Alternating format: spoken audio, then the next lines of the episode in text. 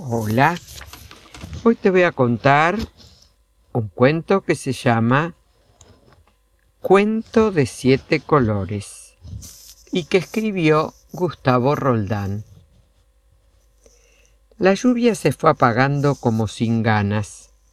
Todavía caían las últimas gotas cuando el sol volvió a adueñarse del cielo y entonces fue que se oyó el grito de la cotorrita verde. El arco iris, allá, el arco iris. ¿Dónde? ¿Dónde? gritaron todos los bichos.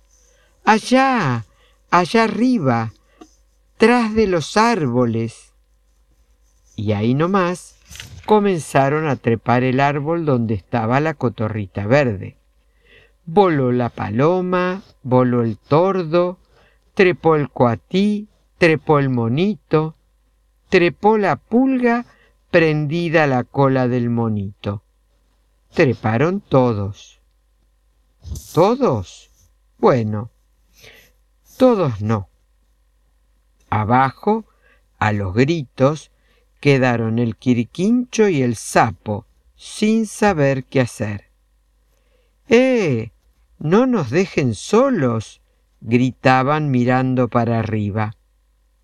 Pero ahí arriba, en el árbol más alto del monte, era un solo griterío. Patas, picos y alas señalaban con entusiasmo hacia el más brillante y lleno de colores de todos los arcoíris. Después de un rato bajaron. Reían contentos con una risa de siete colores. Don Sapo, Don Quirquincho, lo que se perdieron, dijo el coatí. ¿Cómo no subieron al árbol? dijo la paloma. Era el más lindo del mundo. Tenían que haber trepado, dijo el monito. El sapo y el quirquincho se miraron con una sonrisa canchera arcoíris a nosotros. Vamos, ¿acaso no saben quién inventó el arco iris? No, don Sapo, no sabemos, dijo la paloma. ¿Quién fue? ¿Quién va a ser sino este sapo? Y aquí está el amigo Quirquincho, que no me va a dejar mentir. ¿Cómo fue, don Sapo? Fue muy difícil. Hace mucho tiempo de eso. Todos preguntaban al mismo tiempo, curiosos a más no poder. ¿Cómo se le ocurrió, don Sapo? Y, de aburrido nomás. Estaba una siesta mirando pasar las nubes. Es lindo mirar las nubes. Van y vienen, siempre iguales y siempre distintas. Y entonces, don Sapo, entonces me dije, está lindo este cielo, pero me parece que le anda haciendo falta alguna cosa. Y me puse a pensar. ¿Pensó largo, don Sapo? Largo, mijo, largo como salto de sapo. Y ahí nomás me puse a caminar, que no era cosa de andar perdiendo tiempo. ¿Hasta dónde caminó don Sapo? No les digo hasta dónde porque no me van a creer. Y ustedes saben que a este sapo no le gusta andar mintiendo. Y caminó y caminó. ¿Eh, don Sapo?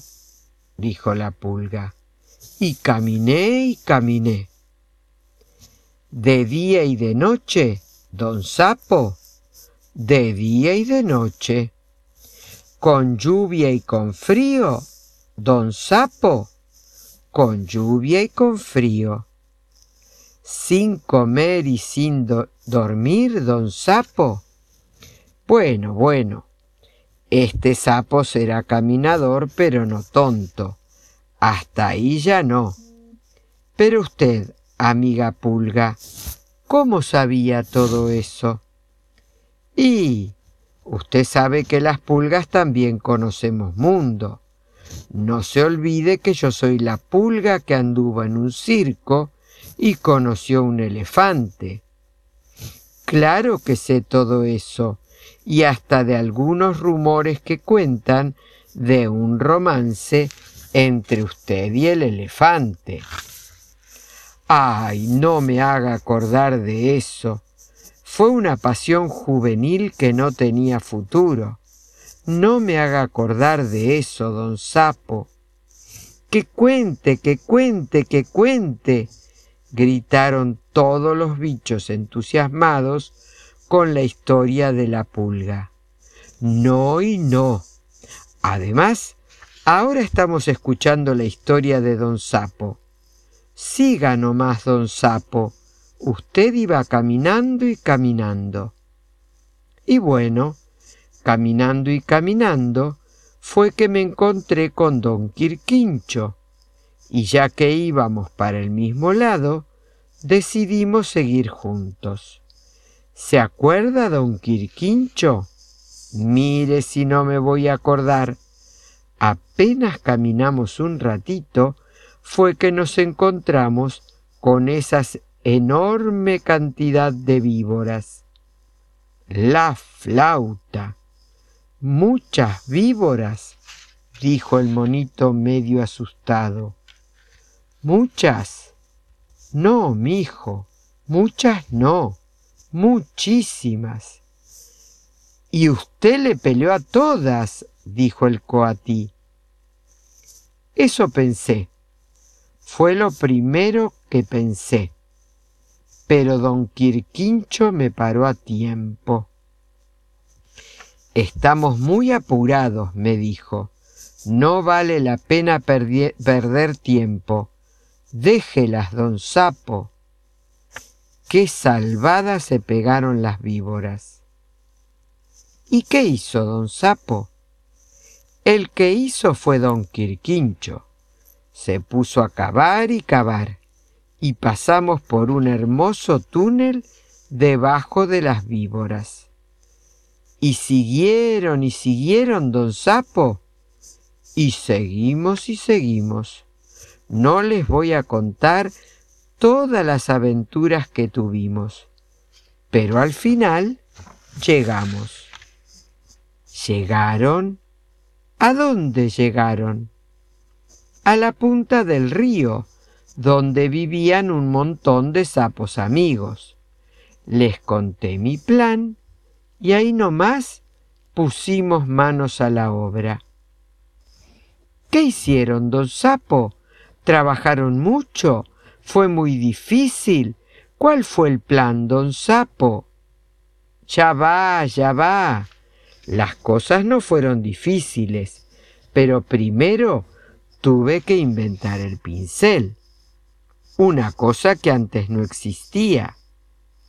¿Y para qué inventó el pincel, don Sapo? Eso no tiene nada que ver con su historia. Esperen un poquito. Una vez que inventé el pincel, ya no hubo problemas. Y después, don Sapo, después preparé siete ollas con siete colores de pinturas. ¡Qué lindo, don Sapo! Siete colores. ¿Y qué hizo? Elegí siete sapos, los que saltaban más alto, y comenzamos a ensayar. Los puse en una fila, uno al lado del otro, cada uno con un pincel de cada color en la mano, y los hice pegar un gran salto. ¡Qué emoción! Siento que me emociono toda, don Sapo, dijo la pulga. Emoción fue la que sentimos entonces.